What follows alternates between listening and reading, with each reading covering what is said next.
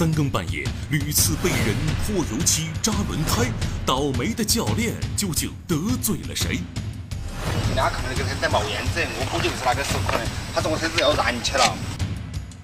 网上游戏赌大赌小，大大小小之间有人深陷泥潭。就是像老老人说的那种十不九十，你怎样你都不会赢钱的。主人打电话，小偷慌不择路，摔断腿。从脸上咬下来的。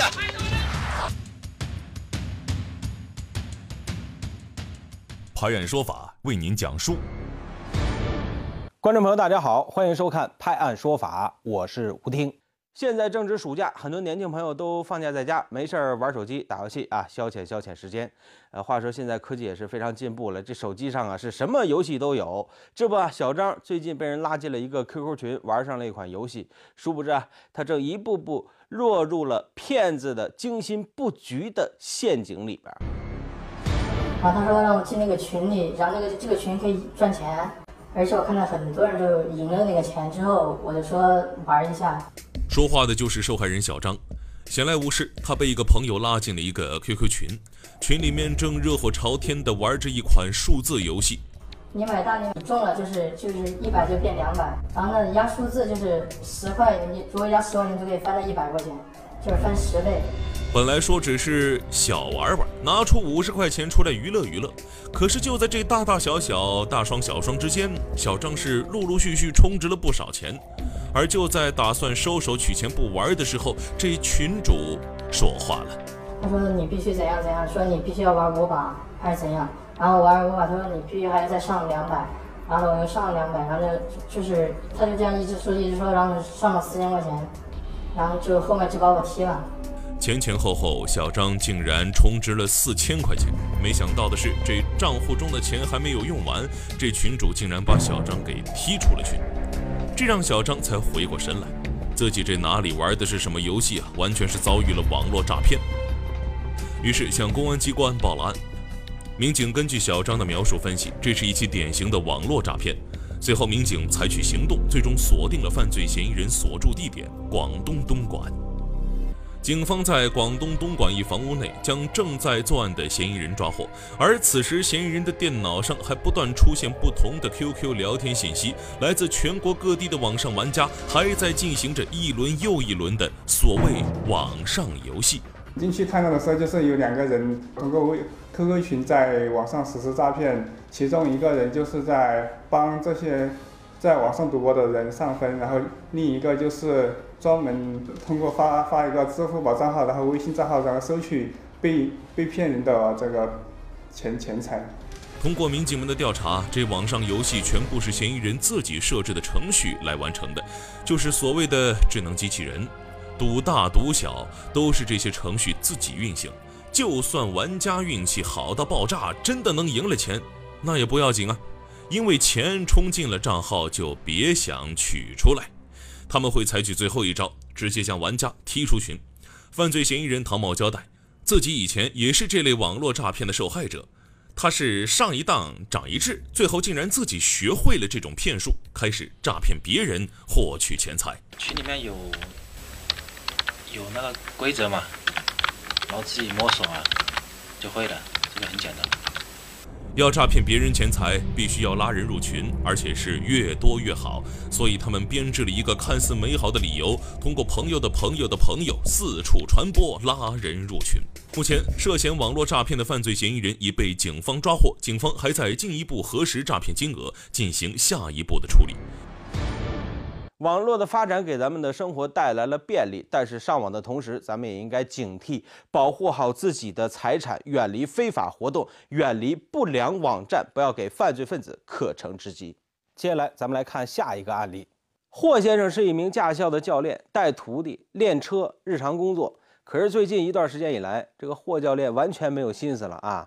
为什么呢？因为这一段时间以来啊，他所驾驶的这个教练车经常在深更半夜。不是被人泼油漆，就是被人放车的气儿，或者就把轮胎直接扎了啊！这让霍教练是苦不堪言呢。那么究竟是谁得罪了谁呢？这么缺德！凌晨四点半，所有人都在熟睡当中，可霍教练却可怜兮兮地站在马路边，等待民警的到来。因为他的车又遭毒手了。这一次依然是老套路，被人泼了腐蚀性液体，还扎爆了两个轮胎。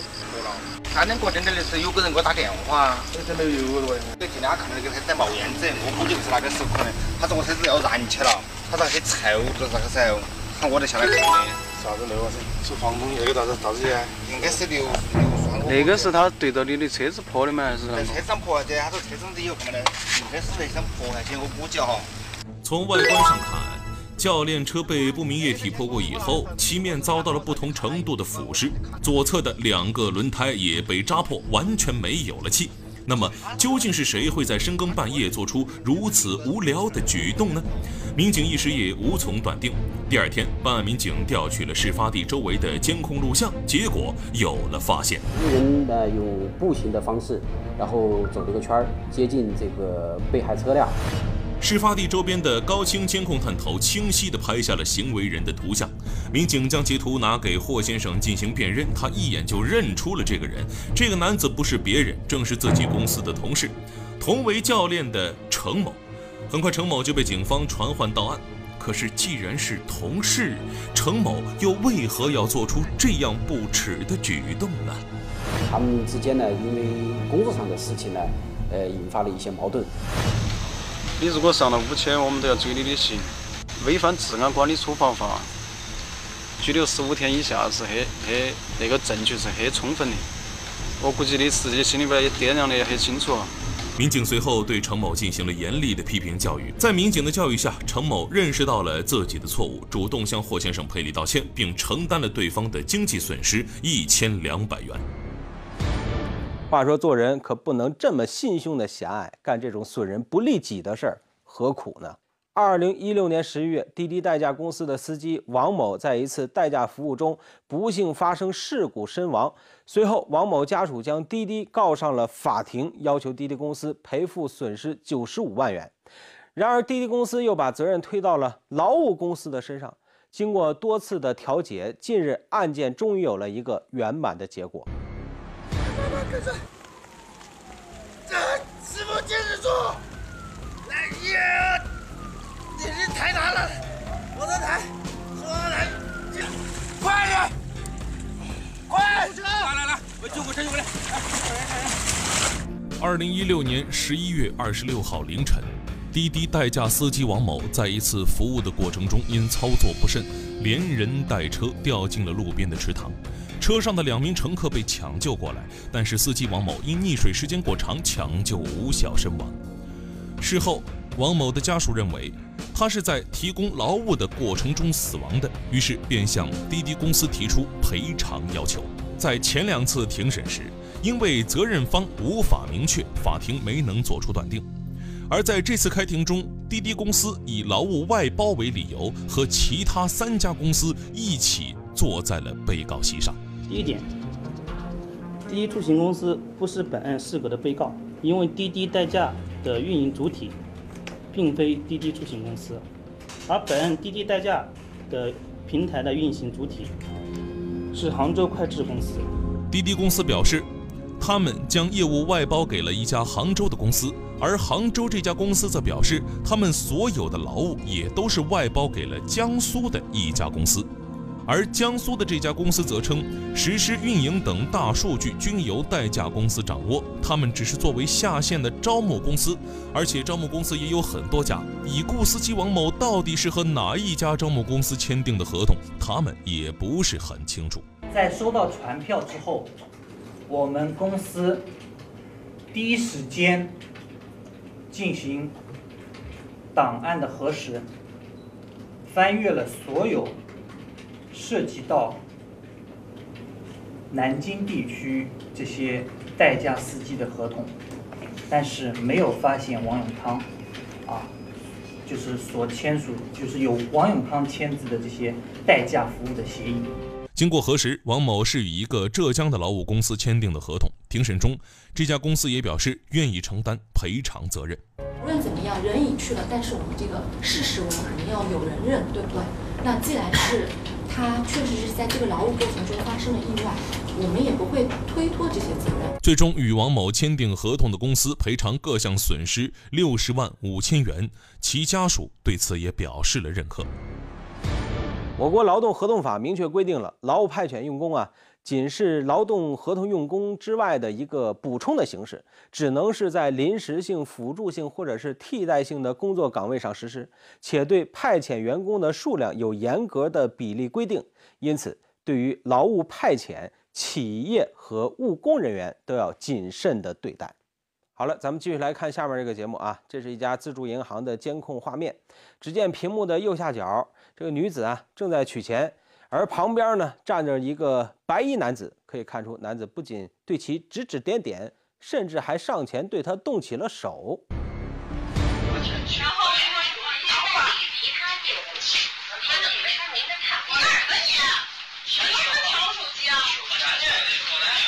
男子在抢下女子的手机后向门外走去，期间还不停催促女子赶紧取钱，同时还可以看到在银行的门外还有另一名男子站在那里等候。男子口中一直在说女子做事儿不讲究，那这名女子究竟做过些什么事情，以至于两名男子一直逼着她到银行取钱呢？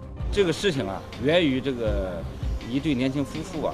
和一个中介，呃，在到中介去看房子，看房子的过程当中呢，他们口头上啊说是看好了某套房子，当他们这个，但当时没也没有签协议，这个也没有这个其他的书面上的东西。原来，女子和其丈夫二人所看好的一套房屋，在另一家中介公司也有销售，而且其中介费比第一家中介还要便宜些，于是夫妻俩便通过第二家中介购买下了这套房屋。而当第一家中介得知此事后，表示夫妻俩没有信守承诺。第一个的这个中介公司啊，他这个就感觉到呢，那我这么多天我也陪你看房子了，我也付出了很多，但最终你没在我这儿成交，啊，他就认为说他的利益受损了。于是第一家中介公司的员工便把这对夫妇约了出来，随后将其关在了一处房屋内，对这个男子，嗯，进行殴打，哎。强行要他交出五千块钱的这个中介费，哎，那夫妇二人呢就这个不同意，不同意他们再次殴打。眼见丈夫多次遭殴打，妻子不得已只好妥协，答应去银行取钱。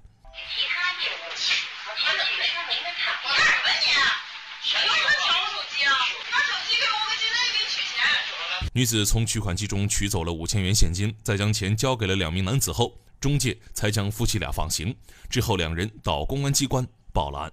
这家中介公司，他老板和员工的行为，啊，这个涉嫌抢劫犯罪，哎，目前呢，我们已经将这个相关人员进行了啊刑拘。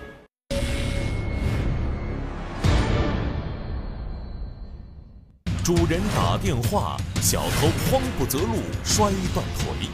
把脸搞下来的。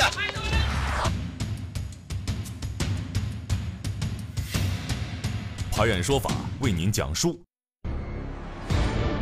下面我们要说的这位啊，他可能是世界上最倒霉的小偷了。近日，这个李某偷偷摸摸的跑到别人家里去盗窃，突然户主回来了啊！这户主进门发现李某在屋里呢，呃，就抓住了李某。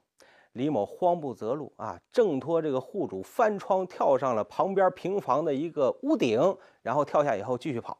不想啊，慌忙之中摔断了脚踝啊，这下成了瓮中之鳖了。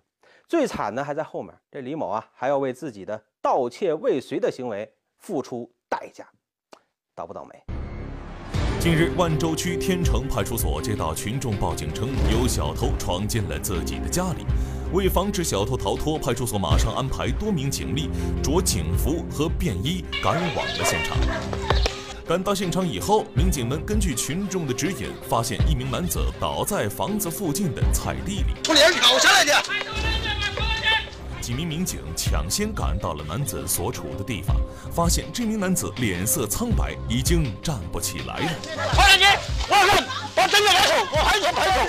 几名警费了很大的力气，才将这名男子从下面的菜地里艰难地抬到了小路边。眼见民警将男子抬了出来，几名气愤的群众准备教训男子，民警马上制止了他们。过来，奇怪也跑到这来，这一跑这边不放。哎呀，他去派出所这边嘛。打学了，行了。民警对男子的伤情进行查看，发现其伤势严重，于是准备先将其抬到马路边，然后送医救治。群众告诉民警，这名男子已经不止第一次在这里出现了。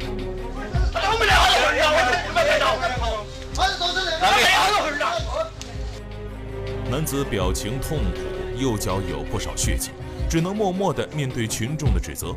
民警随后经过核实，了解到该男子是本地人李某。李某称自己看到屋里没人，便起了贼心，想进屋实施盗窃。没想到刚进到屋里，就听到屋外有人打电话。慌不择路的他便跳到另一家人屋顶，谁知跳下来摔伤了脚。随后，民警跟随户主到家中进行查看。这个跑过去的，妹妹，那个娃狗在跳上来的，那娃儿跳在那个脚上。路程遥远，天气炎热，李某伤势又比较严重。为了让李某尽早得到医治，民警用私家车将李某送到了医院。目前，李某仍在医院接受治疗，因其盗窃未遂，派出所已对其采取强制措施。确实挺倒霉的啊！送你一句话：早知如此，何必当初啊！接下来，咱们来看下一个案例。车内物品被盗，很多人都非常气愤。我们节目呢也多次提醒过大伙儿，不要在车内放贵重财物。但是很多车主依然是我行我素，将钱放在车上，抱着侥幸心理，总觉得那个倒霉的不会是自己。结果呢？监控摄像头拍摄的是涪陵区新庙镇的街道。一辆白色轿车随意停放在无人看管的路边。凌晨两点二十分左右，一名戴着帽子和口罩的男子出现在了画面当中。就是这名男子，帽子、口罩都戴起的，基本上都只露出两只眼睛。很多车主都觉得车内很黑，特别是贴了那种深色的那种膜，以为别个看不进去。从画面中都可以看到啊，用手电筒一照，一清二楚的。这名男子在查看完车内情况后，并没有急于下手，而是转身离开了。大约十分钟之后，这名男子再次折返了回来。这时，能够明显看出男子手中握着一件东西，手里握的都是一把旗子，看，插入了车窗玻璃和门的那个缝隙里面。然后你看，他使劲往外头一撬，没撬几下，这块玻璃都下来了。这名男子将整块玻璃取了下来，接下来车内的物品被洗劫一空。当时也是砸了五台车，五台车呢，其中呢有两辆豪车。当时报案的话哈，事主报案的话有那个奔驰车和个广牌车，他们分别有一万万的现金。居然将上万元的现金放在车内，不到两个小时就送给嫌疑人近四万元钱。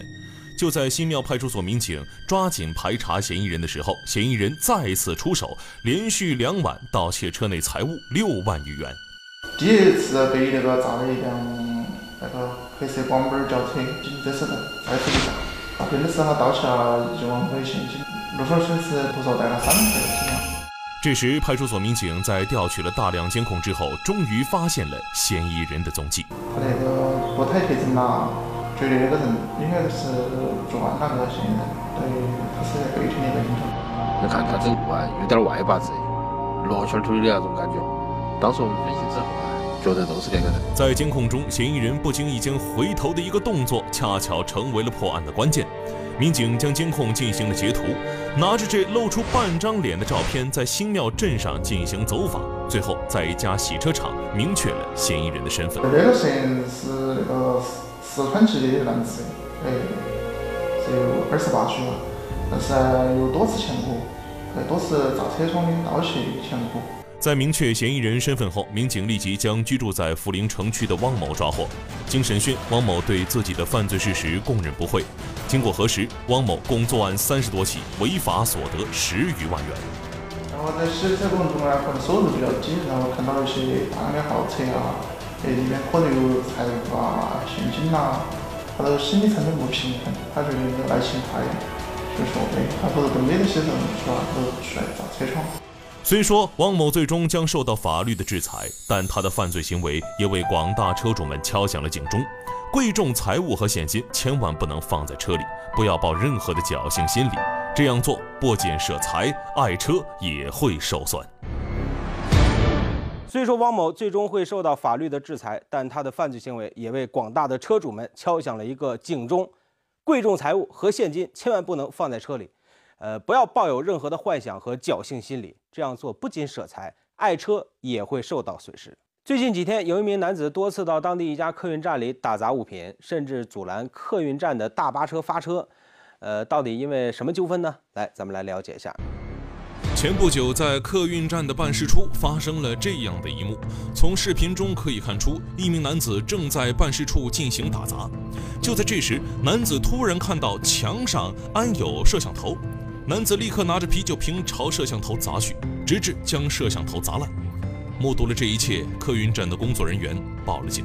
据了解，这名男子姓董。今年四月，董某委托客运公司从青岛运输七十箱樱桃到北海，不料大巴车在途中出了故障，迟了两天抵达。由于天气炎热，樱桃变了质。董某随即要求客运公司赔偿。经过协商，客运公司方面决定先赔偿董某四百元，剩下的赔偿以免费提供运输服务来抵消。当时董某并没有提出异议。随后，客运公司按照承诺免费帮助董某运输货物。然而，近日客车司机以超载为由拒绝了董某的运货要求，于是气不过的董某便来到客运站的办事处内进行打砸。为了泄愤，从六月初起，董某三番五次的到客运公司打砸，把办事处小卖部的啤酒一箱一箱的摔在地上。除此之外，董某还阻拦大巴车发车，导致乘客集体退票。董某的一系列泄私愤行为，导致了客运公司损失了数万元。民警出警后，在现场立即制止了董某的行为，可是董某却坚称自己的所作所为没有错。目前，董某因涉嫌寻衅滋事被警方刑事拘留。再说说这个董某吧，法律意识非常的淡薄啊，这个利益纠纷要寻求法律的帮助，用违法犯罪的手段，只能是让自己受到惩罚。接下来，咱们来看下一个案例。为深入学习贯彻习近平总书记在会见全国公安系统英雄模范立功集体表彰大会代表时的重要讲话精神，进一步在全警掀起学习贯彻重要讲话精神的热潮，公安部组织宣讲团赴全国各地开展宣讲活动。二十五号。宣讲团成员、公安部法制局局长孙茂利来到重庆市公安局，就习近平总书记重要讲话精神，特别是对全国公安机关和公安队伍提出的对党忠诚、服务人民、执法公正、纪律严明的总要求，进行了深入细致的解读。宣讲会指出，习近平总书记的四句话十六字总要求，深刻揭示了公安机关的基本属性和公安队伍的职业特点。精辟回答了公安工作和公安队伍建设中带有根本性、原则性、方向性的重大问题，科学指明了见警治警的指导思想、基本原则和目标方向。重庆市公安局党委强调，全市各级公安机关一定要在领会精神、深化认识上下功夫，要学深悟透、融会贯通，真学真懂、真信真用。真正做到用总书记重要讲话精神统一思想、提高站位、凝聚力量、振奋精神，真正使四句话十六字总要求成为见警治警的总方略、立警从警的座右铭，提高打防管控的整体效能和一体化运行水平，把各项安保措施落到实处。努力以维护安全稳定的新业绩、党和人民满意的新形象，迎接党的十九大胜利召开。好，感谢收看《判案说法》，我是吴听，明天见。